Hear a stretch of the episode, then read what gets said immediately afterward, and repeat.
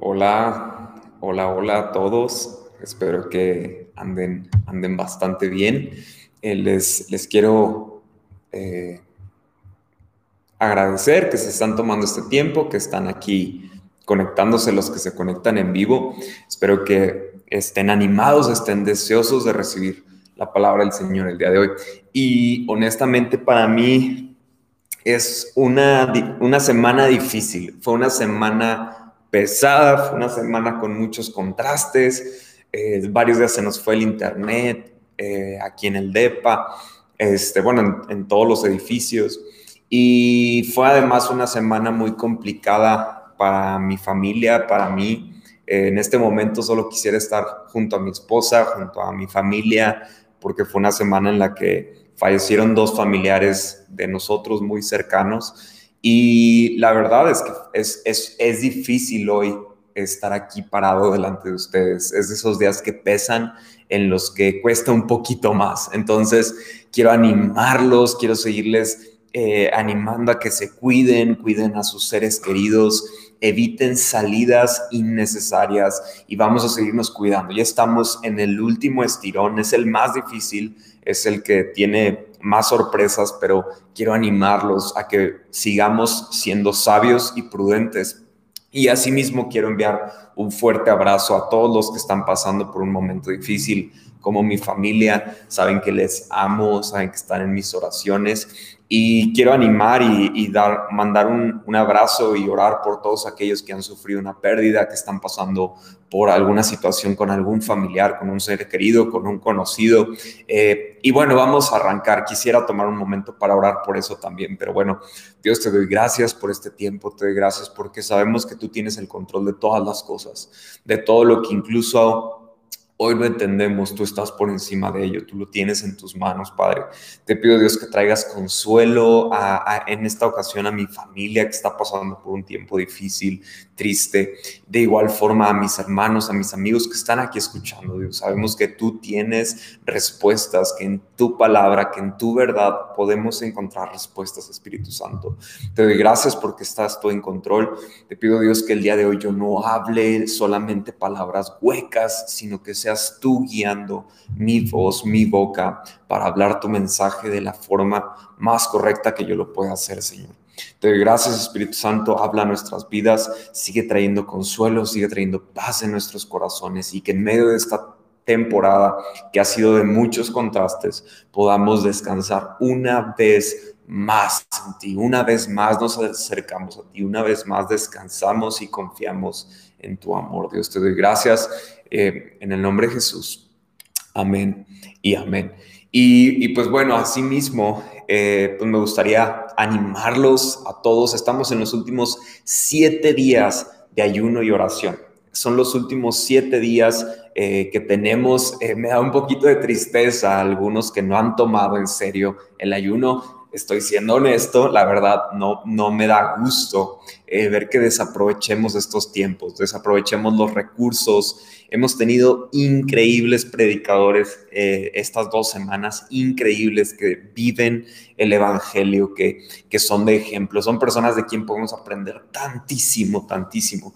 Pero al mismo tiempo me gozo y me lleno de alegría por todos los que están conectándose, por todos los que están tomando este tiempo, por todos los que están ayunando, porque hasta este momento todavía no acabamos el ayuno y ya hemos visto respuestas y testimonios de lo que Dios está haciendo en aquellos que están disponiendo de su corazón a que Dios intervenga en su día a día, porque veamos en la palabra que dice que lo encontraremos si lo buscamos con todo nuestro corazón y Dios está revelando a muchos de los que lo están haciendo. Así que te quiero animar, quedan siete días.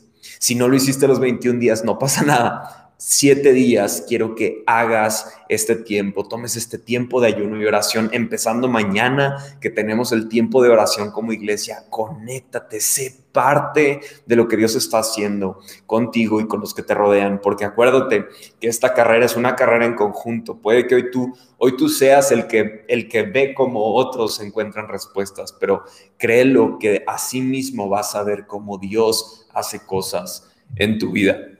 Entonces los quiero animar. Acuérdense, el reto de esta semana fue ser de bendición a una persona. Puede ser de cualquier forma. Tú decides cómo vas a ser de bendición una palabra, una llamada, eh, una comida, como sea, pero seamos de bendición a otros y, y, créanme, Dios nos va a seguir sorprendiendo. Pero bueno, ya me voy a arrancar porque tengo mucho que decir hoy y poco tiempo. Pero la semana pasada arrancamos con esta serie, esta serie que la estuve pensando y maquinando por varias semanas y la semana pasada arrancamos y nos enfocamos solamente a las palabras de Dios. Eh, y si no la viste, ve, ve al video de la semana pasada para que puedas ver este mensaje. Lo hice con todo mi corazón, sé que Dios va a hablar a tu vida. Eh, y, hoy voy a hablar de los principios. Hoy, hoy se supone que iba a hablar de principios y promesas, pero conforme empecé a escribir lo que Dios pone en mi corazón, me di cuenta que hasta me iba a faltar tiempo hoy. Entonces, hoy, hoy cerramos principios y la siguiente semana acabamos la serie hablando de las promesas de Dios.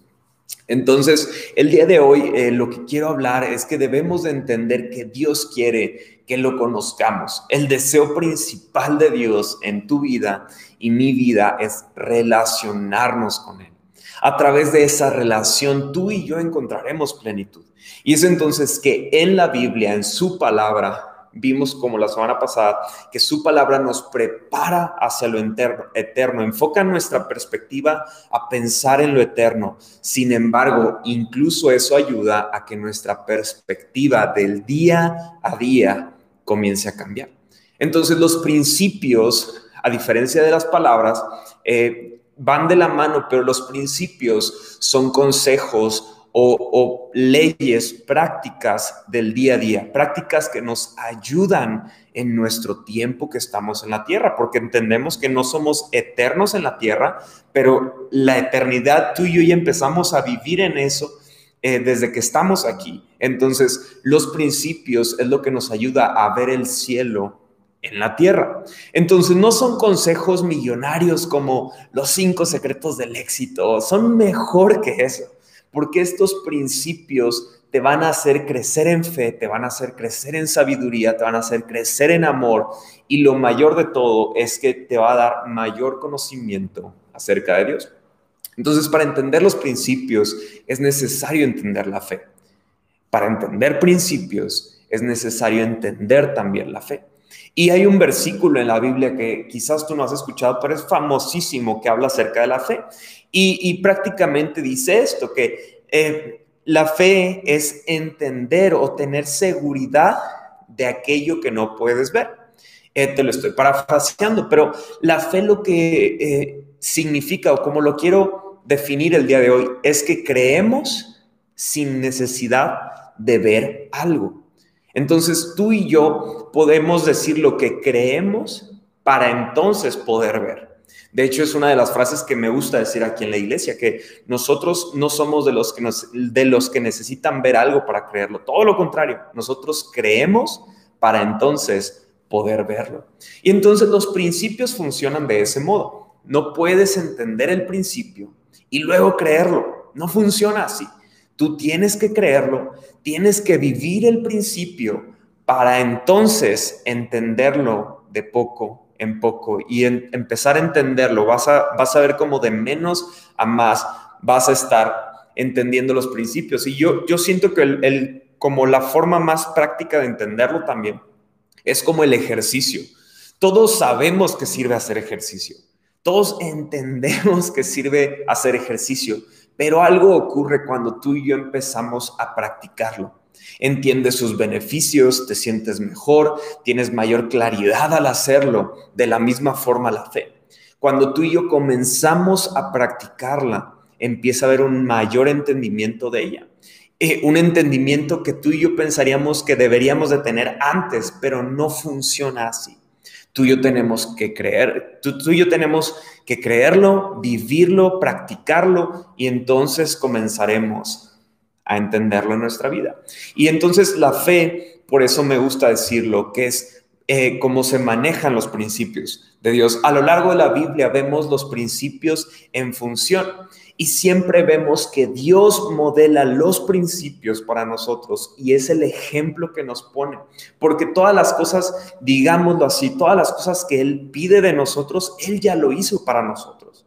Entonces, de igual forma, cuando habla de un principio, vemos que Él mismo lo está practicando. Entonces, uno de los principios, por ejemplo, que se me ocurría es cuando nos habla del día del descanso. Eh, en Génesis vemos que al inicio Dios crea todas las cosas, todo lo visible, lo invisible, y durante todos esos días estuvo trabajando, trabajando, trabajando, y el último día, el séptimo día, decide descansar.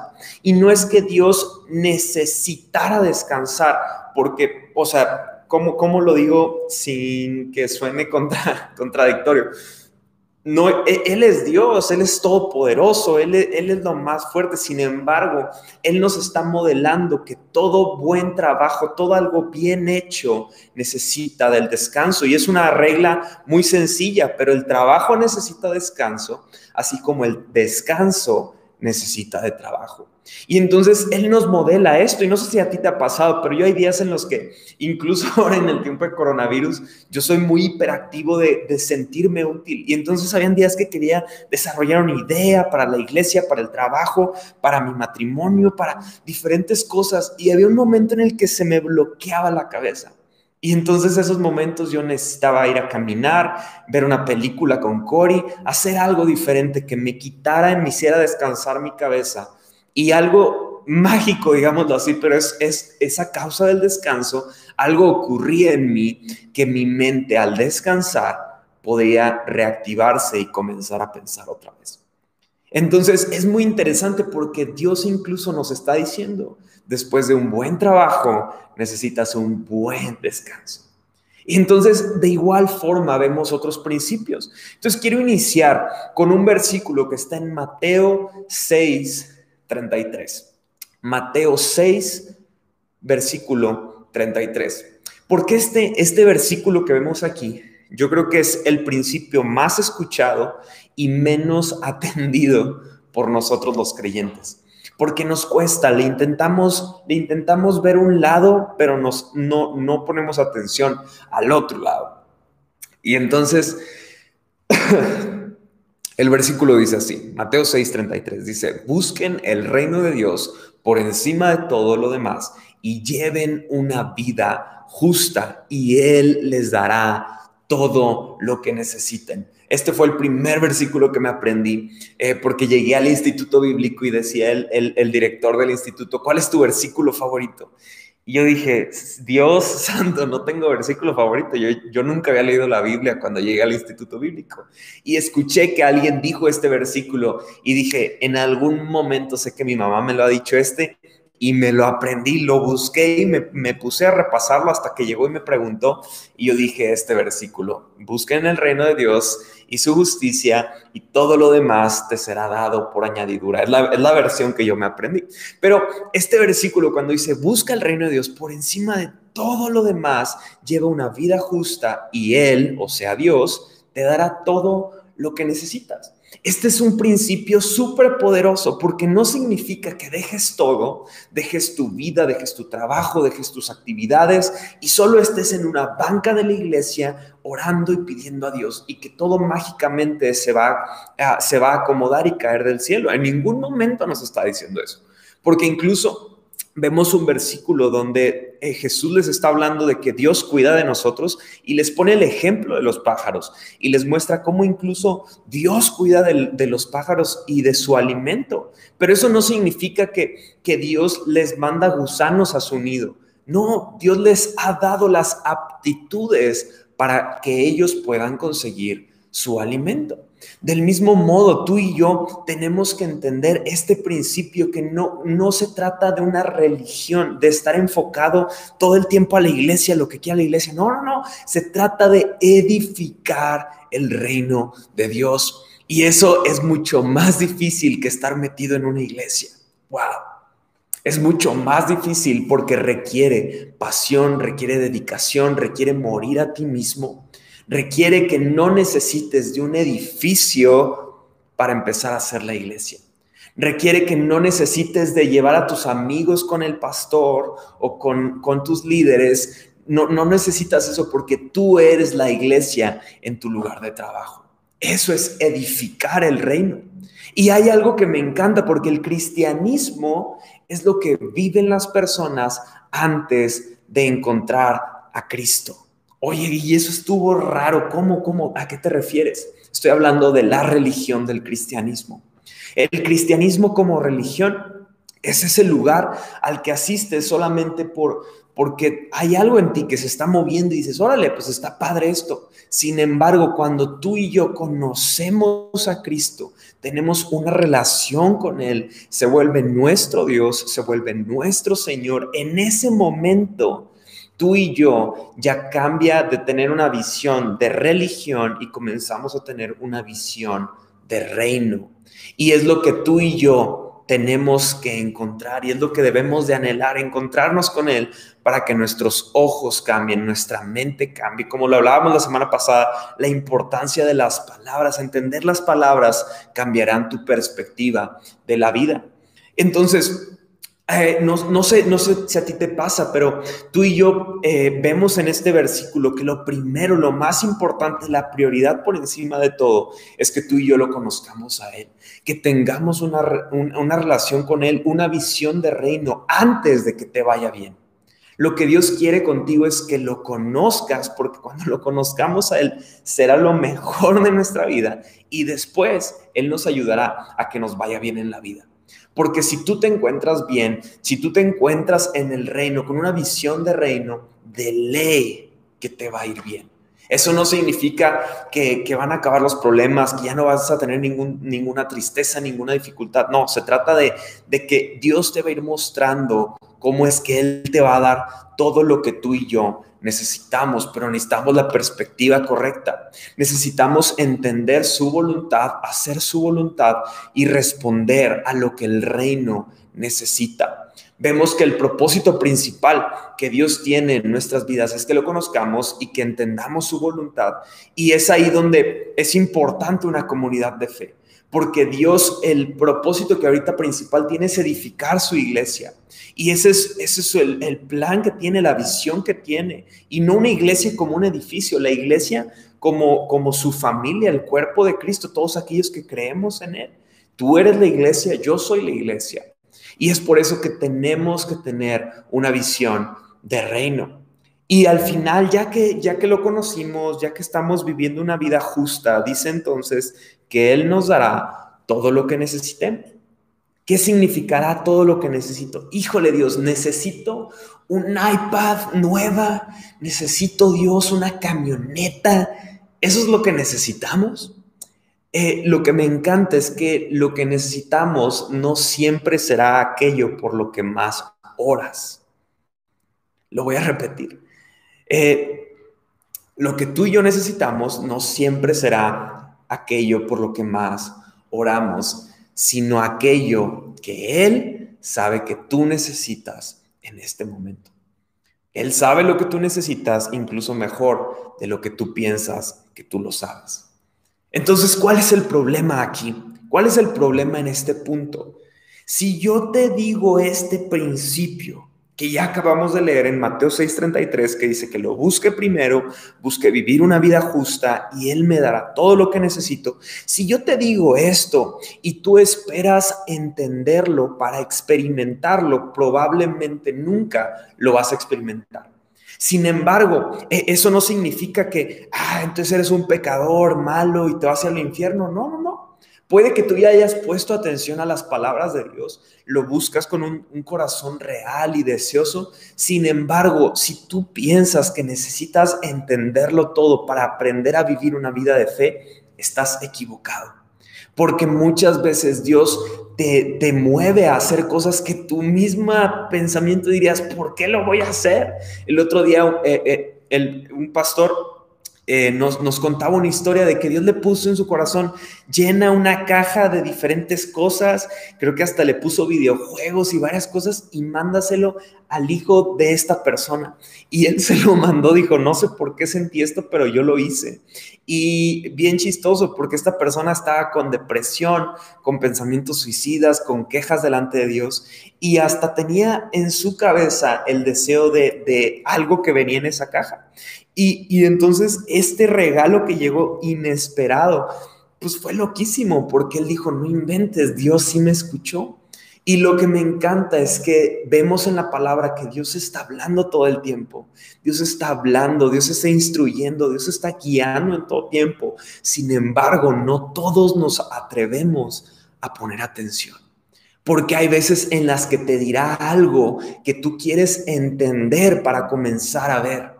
Y Él no te está llamando a eso, Él te está llamando a obedecer antes de entender. Y es así como tú y yo, si queremos poner primero atención a entender que necesito primero enfocarme en el reino, quizás nunca vas a disfrutar de este, resultado, de esta plenitud que te da ver que Dios da todo lo que tú y yo necesitamos. Y es lo que Él quiere hacer. Quiere que tú y yo experimentemos una relación viva con Él día tras día. Entonces, cuando vemos que Jesús menciona este versículo y algunos otros versículos, como cuando dice, le dice a Pedro, que le dice, Pedro, te doy las llaves las llaves del reino, ¿no? Y que pues se ha hecho la, la idea, la súper mala idea de que Pedro está en el cielo con unas llaves del cielo y si le caes bien te deja pasar, ¿no?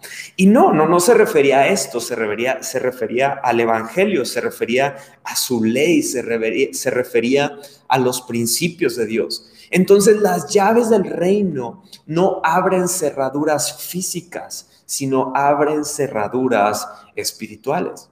Y, algo que me encanta es que si, siempre podemos ver a Dios obrar de esa forma. Siempre, eh, pues dice la palabra que Dios es espíritu. Entonces, lo espiritual siempre gobierna lo natural. Si tú y yo aprendemos que estas llaves del reino, estas llaves del cielo son la verdad que encontramos en la palabra, los principios, las leyes, literalmente podremos ver cielos abiertos en nuestras vidas. Y repito, eso no significa que todo te va a ir bien. Sin embargo, vas a encontrar plenitud en medio de los tiempos incluso difíciles. Y eso es lo que Dios quiere para cada uno de nosotros. Entonces, para ir entrando a lo más importante o al clímax del día de hoy, quiero leer un versículo que está en Salmo 34, 7 al 9. Bueno, creo que lo anoté mal. A ver, déjenme ver rápido. Salmo Salmo 34 7 al 9. A ver, Salmo 34, 7 al 9.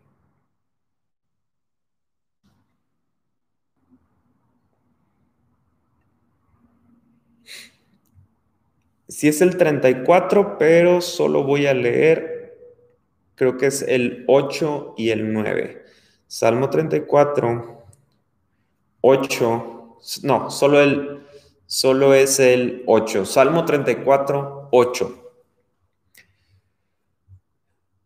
Y dice así, prueben y vean que el Señor es bueno. Qué alegría para los que se refugian en Él. Lo voy a repetir, prueben y vean que el Señor es bueno. Qué alegría para los que se refugian en Él. Entonces, me encanta el inicio porque está diciendo, prueba y ve entonces. Prueba, haz algo y después vas a ver. Entonces, siempre Dios nos va a indicar eh, cuando se trate algo de fe, cuando se trate algo de un principio, siempre nos va, nos va a guiar en ese sentido. Prueba y después ve. Y entonces después de eso dice, qué alegría los que se refugian en Él. Cuando tú te refugias es porque hay un peligro, hay dificultad, hay algo malo acechando y tú decides decir, esto va a ser lo que me va a tapar de la tormenta, ¿no? Y te pones eso, decides refugiarte con lo que tienes. Entonces aquí dice, qué bueno aquellos que creyeron probaron, vieron que fuiste bueno con nosotros porque ellos te eligieron a ti como su refugio. Entonces, hoy quiero tocar dos principios que van de la mano. Dos principios que creo que están aquí en la Biblia. El, primero de ellos es muy controversial. Eh, oré mucho y le pedí al Espíritu Santo que me guiara para hablarlo. El segundo, no que no sea controversial, es difícil también ese principio. Sin embargo, ya, ya he hablado de él en otros momentos. Hoy solo voy a concluir al final. Pero el primero de ellos es la generosidad en, nuestras finanzas y el segundo es la generosidad en el área del perdón. Generosidad en finanzas y generosidad en perdón. Hoy me voy a enfocar mucho más en las finanzas porque creo que es un tema súper controversial y difícil para muchos, incluso creyentes, les cuesta mucho este tema. Entonces quiero enfocarme primordialmente en eso y cerrar después con la generosidad en el perdón. Entonces, quiero arrancar con el versículo que está en Proverbios 11, 24 y 25, que dice, da con generosidad y serás más rico. Sé tacaño y lo perderás todo. El generoso prosperará, perdón, y el que reanima a otros será reanimado. Entonces, eh, es, muy interesante este principio que está. Yo generalmente siempre he sido testigo de la parte final de este versículo, que dice, el que reanima a otros será, será reanimado. Yo muchas veces he puesto en práctica este principio. Días incluso como hoy, que no quiero predicar porque quisiera estar con mi esposa, eh, estar, estar eh, trayendo consuelo a, a mi esposa, a su familia. Yo quisiera tal vez estar así. Entonces, pero yo he visto este, este principio de que incluso cuando tú reanimas a otros, tú vas a ser reanimado y es, es muy hermoso esto. Entonces, pero quiero enfocarme a la otra parte cuando nos está hablando de la generosidad en nuestras finanzas.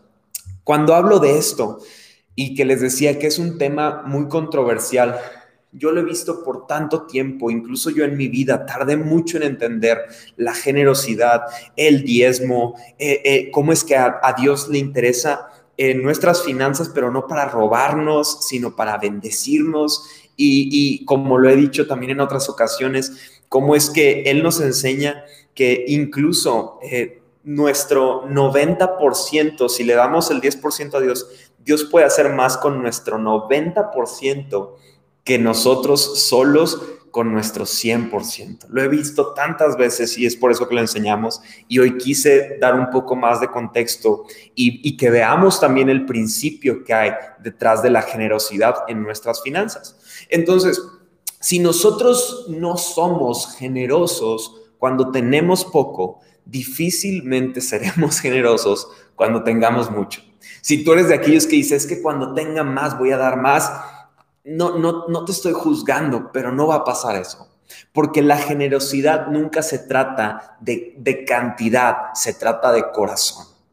Entonces, tenemos que empezar con ese punto. Y la generosidad en todos los sentidos, en finanzas, en perdón, en, en, como en participación, en estar colaborando con otros, siempre va más al tema del corazón, no tanto a qué tanto tiempo tengo, qué tanto recurso tengo, porque yo, yo soy de aquellos que cuanto, cuando más ocupado he estado en, en cuanto a mi trabajo, en cuanto a actividades, cuando más cosas tengo encima, de igual forma más tiempo le dedico al Señor.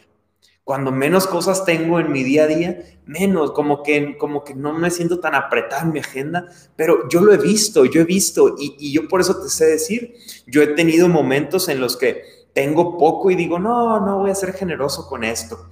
Y, cuando tengo mucho, no soy generoso con, lo que tengo mucho. Entonces, Dios ha hablado a lo largo de mi vida en este principio. Y como dije al inicio de, este sermón, todos los principios Dios nos los ha modelado. ¿A qué me refiero con esto? Cuando hablamos de generosidad, vemos que el primero que ha sido generoso con nosotros es el Señor. Ha puesto talentos, ha puesto aptitudes, ha puesto cualidades en tu vida, ha puesto gustos en tu vida. Todo lo que tú tienes de, de cabeza hasta tus pies te ha sido dado por gracia. Él te ha dado todo lo que tienes. Él es el dador de la vida, es el dador de los recursos. Él es quien te ha dado gracia en los negocios, en tu trabajo, en tu oficina, con tu pareja. Él es el dador de todas las cosas. Y la Biblia por eso nos enseña que es mucho mejor dar que recibir. Entonces, es un principio que vemos una y otra y otra y otra vez a lo largo de la Biblia. Y es, es donde tenemos que entender que la generosidad eh, que Dios nos ha dado es porque todo lo hemos recibido por gracia. Y yo quiero darte un testimonio muy personal, pero yo en los últimos 10 años, yo conocí al Señor en el año 2010, agosto, bueno, junio del 2010. Eh, y yo en los últimos 10 años he puesto a Dios por encima de todo. He puesto a Dios por encima de, relaciones, he puesto a Dios por encima de mis recursos, he puesto a Dios por encima de mi trabajo, he puesto a Dios encima de mi tiempo, de todo. Y, lo más hermoso es que hasta esta fecha he visto a Dios eh, sorprenderme, he visto a Dios usar mi vida, he visto a Dios trabajar de formas impresionantes, de prepararme, de hablar a mi corazón, de, alentarme, de guiarme. He visto tantas y tantas formas en las que Dios ha hecho cosas en mi vida. Y eso no significa que no han habido momentos difíciles. Han habido decepciones, tristezas, dificultades. Sin embargo, he encontrado tanta plenitud en el Señor que incluso los momentos más feos no se comparan, ni siquiera se le acercan a la grandeza de lo que he podido ver y conocer de parte de Dios. Porque en esos momentos incluso difíciles que no entiendo nada, solamente de mi boca ha salido un Dios eres bueno. No sé por qué pasan estas cosas, pero sé que eres bueno. Y entonces es por eso que yo te lo yo yo me atrevo a predicar este mensaje porque yo he sido testigo de que he puesto generosamente mi tiempo, mis recursos, he puesto mi vida y he visto la respuesta y fidelidad de Dios para mí, mi familia, en cada día de mi vida. Entonces, cuando tú y yo predicamos, eh, bueno, más bien, cuando tú y yo practicamos estos principios, modelamos estos principios, lo más más poderoso es que estamos haciendo la voluntad de Dios. Estamos siguiendo su ejemplo, estamos haciendo algo como Dios lo haría. Porque si eso me impresiona, porque si tú ves a una persona en la calle y tú eres generoso con esa persona, esa persona está recibiendo un atributo de Dios, esa gracia de dar algo inmerecido. Esa persona está recibiendo algo como si fuera Dios mismo. Y entonces eso, eso que tú y yo hacemos, tú no me puedes negar. Si tú has visto esa generosidad en acción, hay algo en tu corazón que comienza a latir porque tú y yo estamos haciendo algo que es una característica de Dios. Y entonces esa generosidad comienza a traer revelación, comienza a aumentar tu fe, comienza a cambiar tu perspectiva. Y entonces la Biblia por eso nos habla tanto de estos principios y específicamente de generosidad, porque yo quiero invitarte a que a lo largo de tu lectura de Dios, de, la Biblia, de tu tiempo con Dios, seas, seas atento y, y, empieces a ver con ojos distintos estas palabras, porque verás cómo Dios nos anima y nos alienta a ser generosos con nuestro tiempo, con nuestros recursos y con cada cosa que hacemos. Pero entonces eh, para, para, centrarme y ya no, no tardarme tanto, hoy tengo mucho material, perdónenme, pero creo que tú y yo entendemos la generosidad en el, se dice como el grosso modo, de, de una forma muy abstracta, general. Conocemos la generosidad y yo creo que principalmente lo vemos como ayudar a los pobres o ayudar a personas que lo necesitan. Y sí, sí, sí tiene una gran parte nuestra generosidad en finanzas en ese sentido, pero honestamente, y perdóname que lo diga, si, si no eres tú de ellos, está bien, pero muchas veces damos de lo que nos sobra, honestamente, honestamente muchas veces lo hacemos así. Si no lo haces, está súper chido. Pero incluso un punto que nos cuesta mucho entender es el principio del diezmo. Y, el diezmo, yo, yo hoy me animo a predicarlo porque yo he sido testigo de, de, este principio aplicado en mi vida, en mi familia, en mis finanzas. Y yo quiero que tú des una oportunidad a Dios de hablar a tu vida en este sentido. Pero una de las virtudes de la generosidad es que nace de tu corazón. Si tú ves a una persona en la calle y la apoyas, es porque nació en tu corazón. Y muchos cuando se trata de diezmo no lo ven como algo que nace del corazón. Sentimos que Jesús está detrás de nosotros con una pistola y nos está diciendo, hey, güerito, suelta la lana, suelta la lana ya, suelta la lana y te va a ir bien. Y tú como que dices, oh, es que no lo siento en mi corazón, siento que me están manipulando para yo dar dinero. Nos sentimos forzados y obligados en dar nuestro diezmo. Es la neta.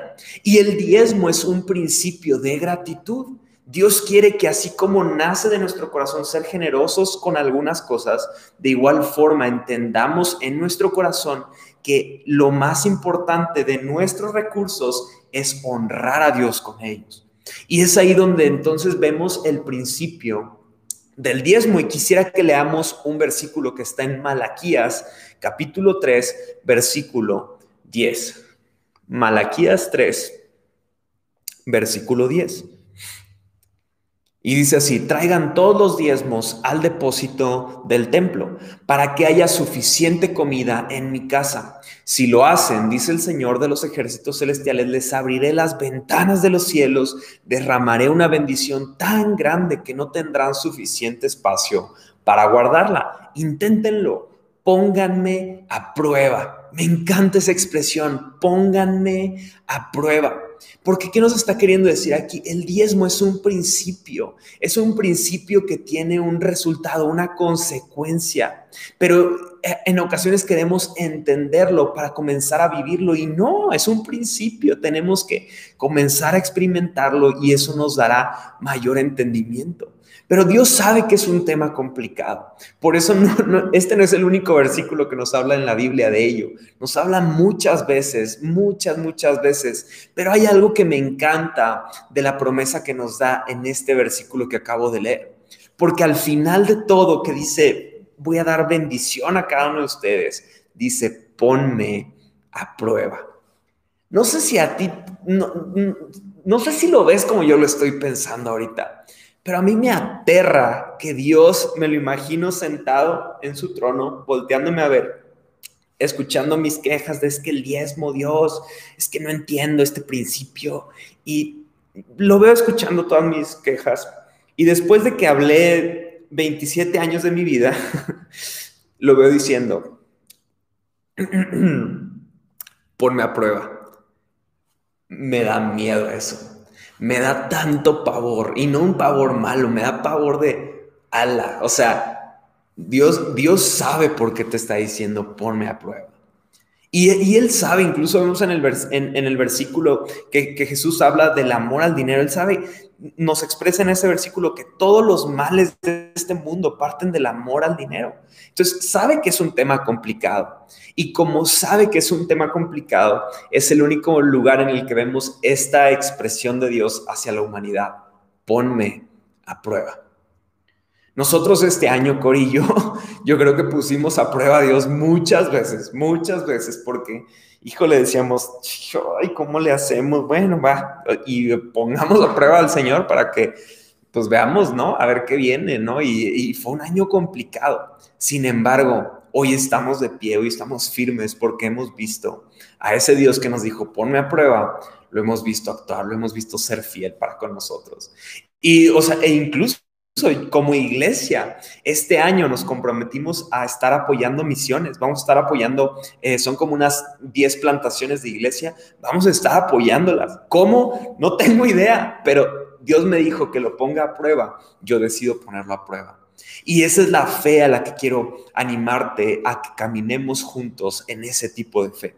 El propósito del diezmo está en reconocer lo que le pertenece a Dios, la propiedad de Dios, su señorío sobre todas las cosas, su benevolencia, su amor, al permitirnos usar nuestros recursos, nuestra vida y prosperar con aquello que Él nos dio, con aquello que le pertenece a Él. Entonces es una forma que Él nos ha hablado y nos ha animado.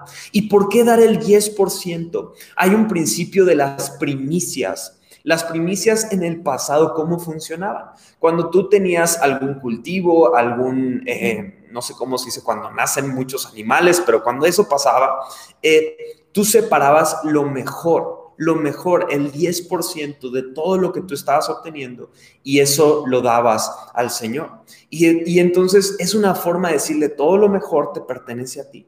Todo lo mejor es para ti. Dios, eres el primero en mis recursos, eres el primero en mis seguridades, eres tú el primero. Y ese es un principio y por eso Él nos dice, ponme a prueba. Si no me crees, ponme a prueba.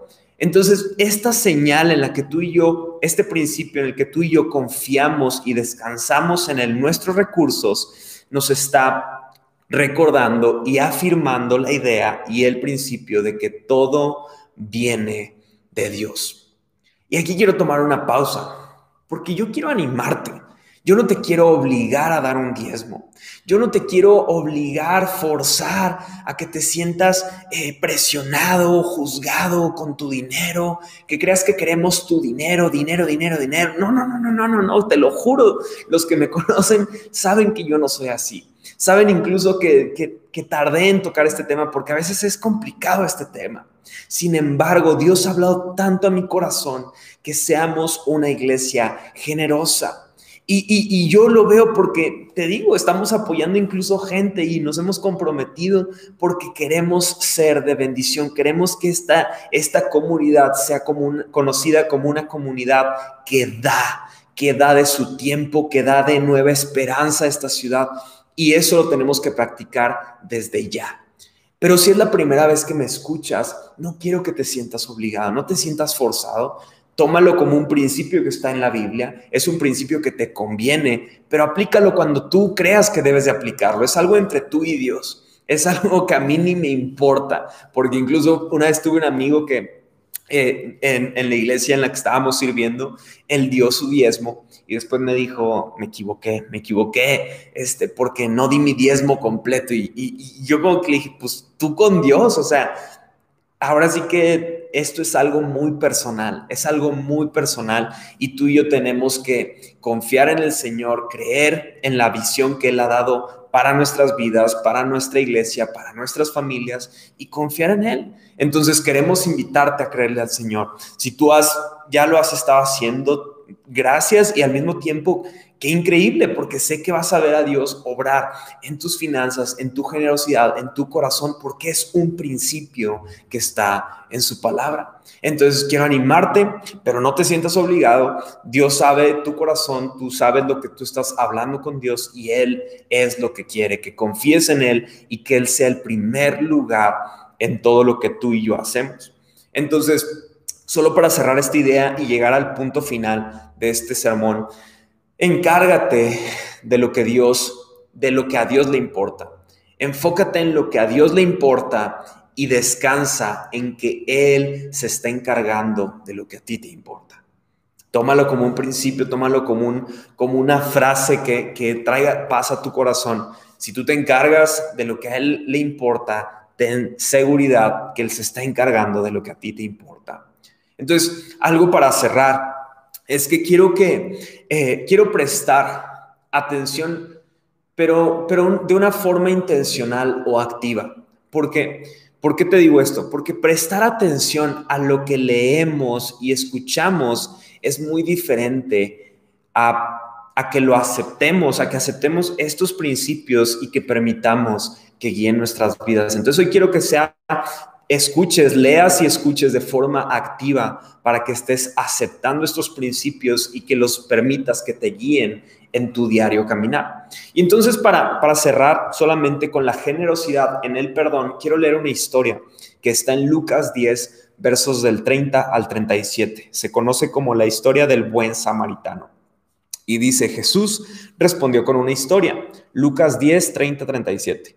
Jesús respondió con una historia un hombre judío bajaba de Jerusalén a Jericó y fue atacado por ladrones. Le quitaron ropa, le pegaron, lo dejaron medio muerto al costado del camino. Un sacerdote pasó por allí por casualidad. Cuando vio al hombre en el suelo, cruzó al otro lado del camino y siguió de largo. Un ayudante del templo pasó, lo vio allí tirado, pero también siguió de, largo por el otro lado. Entonces pasó un samaritano despreciado y cuando vio al hombre sintió compasión por él, se le, acercó, se le acercó, le alivió las heridas con vino, aceite de oliva, se las vendó, luego subió al hombre en su propio burro, lo llevó hasta un alojamiento donde cuidó de él. Al día siguiente le dio dos monedas de plata al encargado de la posada y le dijo, cuida de este hombre, si los gastos superan esta cantidad, te pagaré la diferencia la próxima vez que pase por aquí. Ahora bien, ¿cuál de los tres te parece que fue el prójimo del hombre atacado por los bandidos? preguntó Jesús. El hombre contestó, el que mostró compasión. Entonces Jesús le dijo, así es, ahora ve y haz lo mismo. ¿Por qué menciono esto? ¿Qué tiene que ver con la generosidad de perdonar? ¿Qué, incluso, ¿qué significa la generosidad de perdonar? Eh, la generosidad con finanzas y la generosidad con el perdón vienen de un mismo punto de origen. Y este punto de origen es la compasión. Y, y, la compasión en muchas ocasiones se deriva a la gratitud que tenga una persona. Cuando una persona tiene un alto nivel de gratitud, de la misma forma suele verse que es una persona con un alto nivel de compasión por otros. Entonces lo que me encanta es que la compasión es el punto en el cual converge la, la, generosidad con nuestras finanzas y la generosidad con el perdón, porque ambas entendemos que las hemos recibido por gracia, hemos recibido tantos tantas cosas por gracia en mi vida y al mismo tiempo he recibido tanto perdón. Y entonces la forma en la que se refleja es en nuestro corazón para con los demás. Y aquí vimos tres personajes, aparte del cuarto que estaba lesionado, pero vemos a un sacerdote, a un levita, que era alguien que estaba a cargo de la, del tiempo de adoración dentro de un templo. Vemos al sacerdote, vemos al levita y vemos a un buen samaritano. Y, lo que me gusta es que el sacerdote y el levita evitan estar con esta persona que ha pasado por este problema y con buenos motivos vamos a pensar que los dos tenían cosas que hacer y tenían buenas excusas, tenían buenas cosas que tenían que llegar a hacer al templo para Dios. Sin embargo, vieron a esta persona lastimada, la vieron como una interrupción. Sin embargo, el samaritano él vio a esta persona y no lo vio como una interrupción, sino que lo vio como una invitación. Y esa es la, la, diferencia que tú y yo tendremos cuando tengamos frente a nosotros los principios de Dios. Algunos veremos estos principios como interrupciones a la forma en la cual vivimos.